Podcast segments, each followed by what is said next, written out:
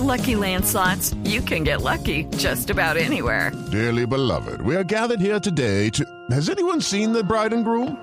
Sorry, sorry, we're here. We were getting lucky in the limo and we lost track of time. No, Lucky Land Casino, with cash prizes that add up quicker than a guest registry. In that case, I pronounce you lucky. Play for free at LuckyLandSlots.com. Daily bonuses are waiting. No purchase necessary. Void were prohibited by law. 18 plus. Terms and conditions apply. See website for details. Felipe Zuleta es periodista. Está en Mañanas Blue.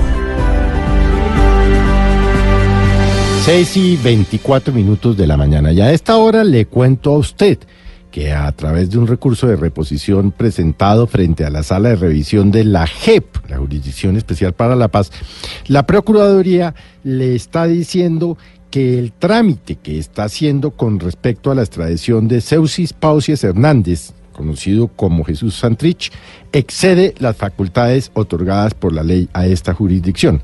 Efectivamente, en este recurso interpuesto por la Procuraduría, lo que le dice a la JEP es que debe realizar un juicio de legalidad sobre la actuación de la autoridad judicial del Estado requirente, refiriéndose a Estados Unidos, o la responsabilidad penal.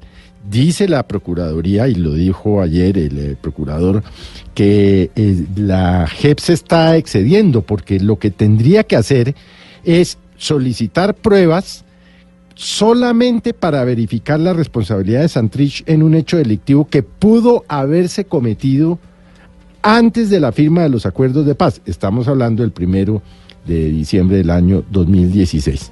Igualmente, también dijo la Procuraduría que el indictment o la acusación en la que se solicitan extradición a Santrich le corresponde a las autoridades de Estados Unidos la valoración de las pruebas, y se refiere por supuesto a un juez federal, y por supuesto dice la sección de revisión no puede pronunciarse sobre la responsabilidad de quién es o no solicitado en extradición.